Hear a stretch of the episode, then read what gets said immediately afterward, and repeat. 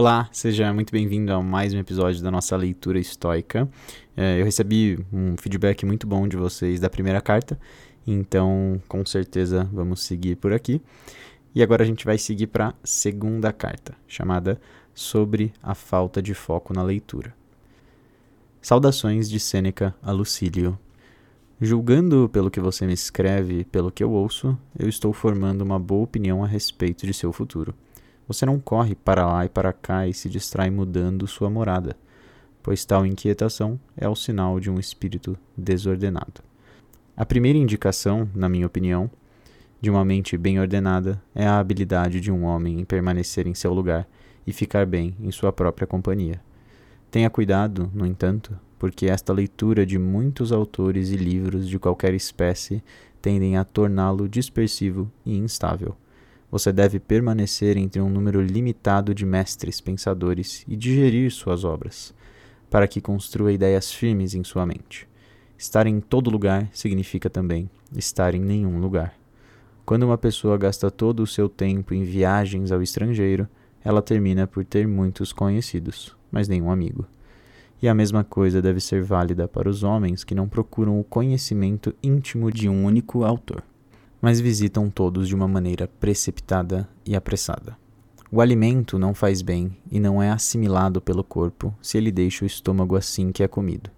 Nada impede uma cura tanto quanto a mudança frequente de medicamento. Nenhuma ferida cicatrizará quando for tentado um bálsamo após o outro.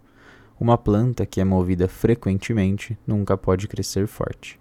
Não há nada tão eficaz que possa ser útil enquanto está sendo deslocado. E na leitura de muitos livros há distração. Por conseguinte, uma vez que não é possível ler todos os livros que você pode possuir, é suficiente possuir apenas tantos livros quanto você pode ler. Mas, você responde, eu desejo mergulhar primeiramente em um livro e então em outro. Eu lhe digo que é o sinal de gula brincar com muitos pratos, pois quando são múltiplos e variados, eles enfastiam, mas não alimentam. Então você deve sempre ler autores de qualidade, e quando você anseia por uma mudança, retroceda àqueles que você leu antes. Cada dia adquira algo que o fortaleça contra a pobreza, contra a morte e contra outros infortúnios. E depois de ter examinado muitos pensamentos, selecione um para ser completamente digerido naquele dia. Esta é a minha própria prática. Das muitas coisas que eu li, eu reivindico uma parte para mim. A reflexão para hoje é uma que eu descobri em Epicuro.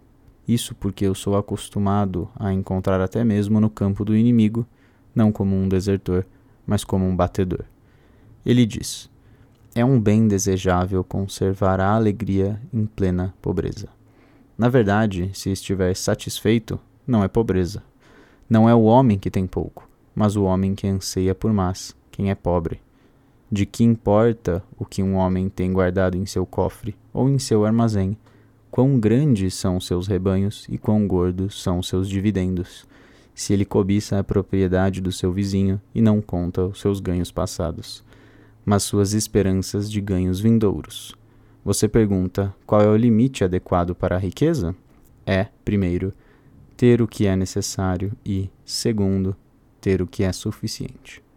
Mantenha-se forte mantenha-se bem. E essa foi a leitura da segunda carta do livro Cartas de um Estoico de Sêneca. Espero que vocês tenham gostado. Vejo vocês na próxima carta.